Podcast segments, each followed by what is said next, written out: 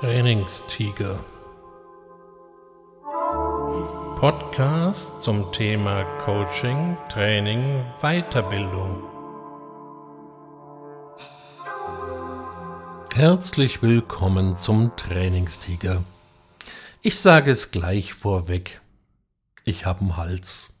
Ich habe einen biblischen Zorn momentan in mir. Ja, vielleicht liegt es nur daran, dass man nur das wahrnimmt, was man sieht, oder anders ausgedrückt, wer es nicht guckt, kann es nicht sehen. Aber ich habe in letzter Zeit verstärkt und immer mehr unseriöse Angebote im Netz gesehen, die sich mit dem Attribut Coaching schmücken. Und die gehen mir persönlich tierisch auf den Zeiger. Jetzt ist es ja so, dass sich der Coaching-Markt in den letzten Jahren in seiner Gesamtheit sehr positiv entwickelt hat.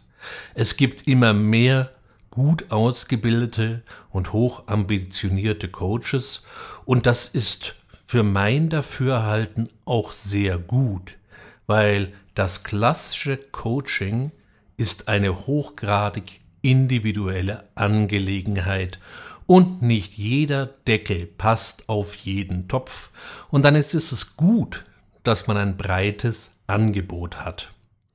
Aber mit dem breiten Angebot kommen nun mal eben auch die schwarzen Schafe.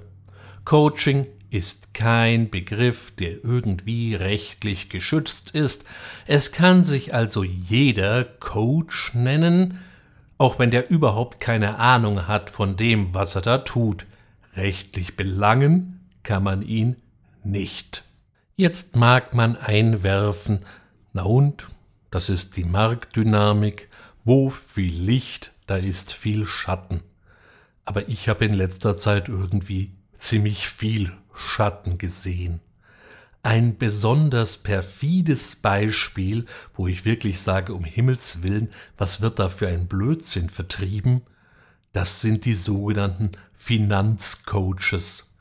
Irgendwelche Typen, die sich in teuren, wahrscheinlich geliehenen Klamotten vor ebenfalls teuren, vielleicht ebenfalls geliehenen Autos vor einem ebenfalls teuer anmutenden Hintergrund zeigen und davor posieren und den Leuten erklären wollen, sie hätten den Weg, wie man ganz schnell reich werden könne, so wie sie, sie wären nämlich schon ganz reich.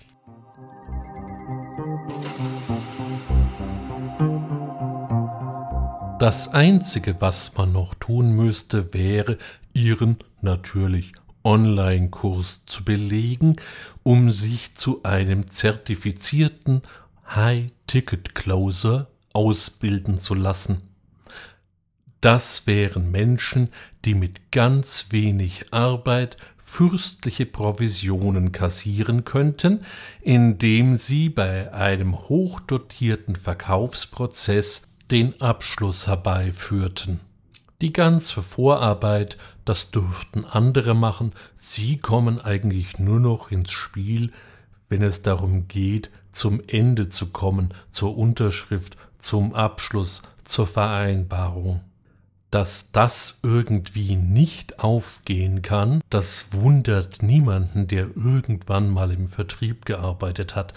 Denn wenn ich mir schon im Vorfeld so viel Mühe gemacht habe, denn solche Vertragsverhandlungen fallen meistens nicht so einfach vom Himmel, dann möchte ich das Ding auch schon selber zu Ende bringen, und da brauche ich keinen High-Ticket-Closer, der mit ein bisschen Einwandbehandlung und ein bisschen Abschlusstechnik glaubt, sich dumm und dasselig zu verdienen. Nein, da gehört die gesamte Provision mir als Verkäufer.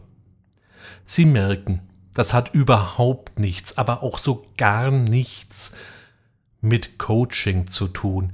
Das hat irgendetwas mit schlechtem Verkaufen zu tun und ist dadurch ein ziemliches Ärgernis. Natürlich kann man jetzt einwerfen, wer auf eine solche Masche hereinfällt, Ja mein Gott, dem geschieht es doch nicht besser. Und was ist das überhaupt für ein Wertekanon? Ich muss erst ganz reich werden, bevor ich irgendetwas wert bin. Und wenn ich dann ganz reich bin, ist mein Lebensinhalt darin, meinen Reichtum herumzuzeigen, damit jeder sieht, wie reich ich bin. Das wirkt für sich genommen relativ bizarr. Aber die sozialen Netzwerke sind voll von Personen, die an für sich für sich genommen nichts Besonderes sind, so wie Sie und ich. Aber in denen andere ihnen folgen, werden sie zu etwas Besonderem, und das kann sich dann auch monetär niederschlagen. Das heißt, sie selber werden etwas Besonderes, weil andere sie für etwas Besonderes halten. Das nennt man dann Influencer. Aber wir kommen vom Thema ab.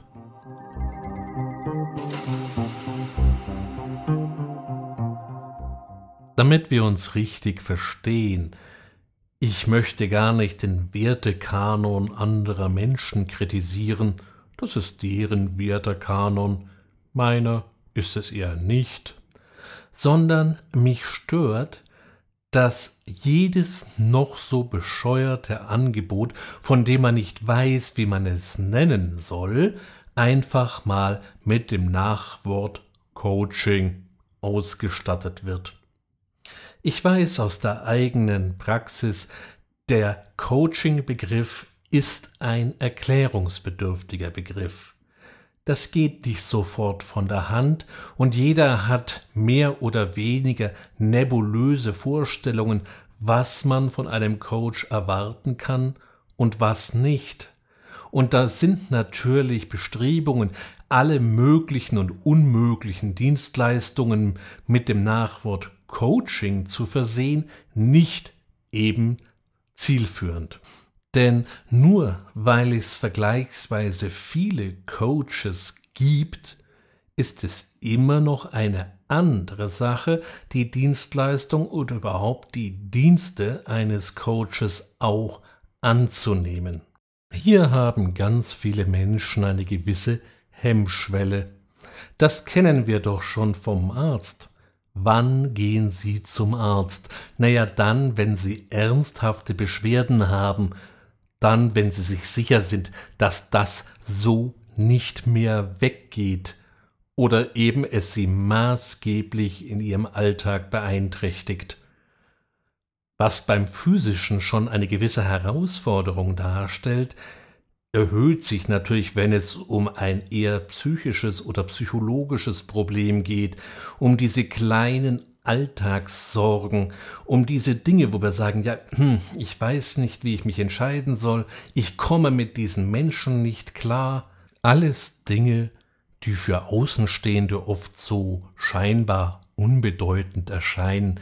Das ist doch nicht so tragisch, heißt es dann, aber für Sie oder für den Betroffenen ist das tragisch, der findet es gerade gar nicht komisch, und dann soll er zu jemandem Fremdes gehen und sagen, ich habe da ein Problem oder ich bräuchte da mal Hilfe. Was soll der denn denken? Naja, ich kann Ihnen schon sagen, was ein Coach denkt.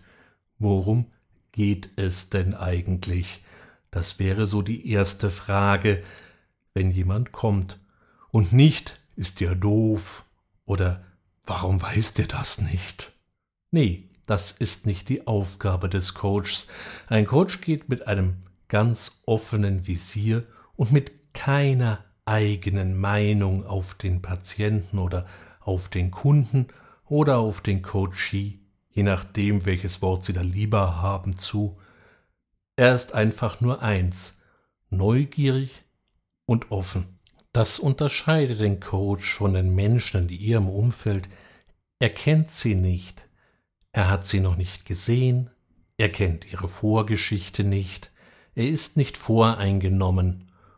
Und falls er sie doch schon kennt, weil sie schon öfter mit ihm gearbeitet haben, dann hat er es gelernt, seine eigene Meinung zurückzustellen, denn die spielt jetzt mal gerade überhaupt keine Rolle.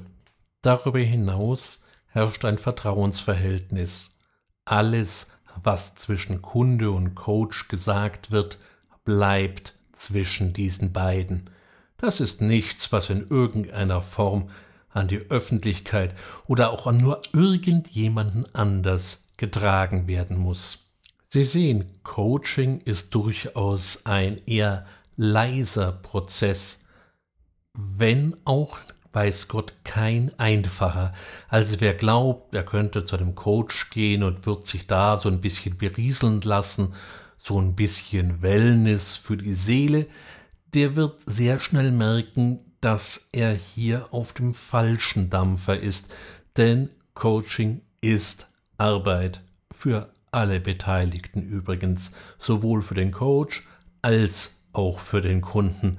Das kann teilweise sehr tief und sehr persönlich werden, und nicht immer ist eine Coaching-Sitzung auch angenehm. Aber sie hilft. Vielleicht erinnert sie manchmal an eine gute Massage. Auch das ist nicht immer angenehm und auch da ist Arbeit gefordert von beiden Seiten, damit man auch wirklich etwas bewirkt. Ich bezeichne mich gern, wenn ich als Coach arbeite, auch als Denkhelfer, denn genau das ist mein Job. Meinem Kunden beim Denken zu helfen, der hängt nun mal gerade irgendwo im Hamsterrad fest, das kenne ich selbst, das passiert uns allen, das ist nichts Tragisches, aber da braucht es jemanden, der vielleicht nochmal zeigt, dass es noch andere Seiten, andere Perspektiven gibt. Insgesamt ist Coaching eine ruhige Angelegenheit und vielleicht könnte das auch ein Indikator sein, der bei der Werbung im Netz hilft. Ein Coach wird sie nicht marktschreierisch anbrüllen, wie es so manche auf ihren YouTube-Kanälen oder in diversen sozialen Netzwerken tun. Ein Coach wirkt meistens eher etwas zurückhaltend, leise, um dem anderen den Raum zu geben. Dafür muss er sich dann selber nicht aufblasen.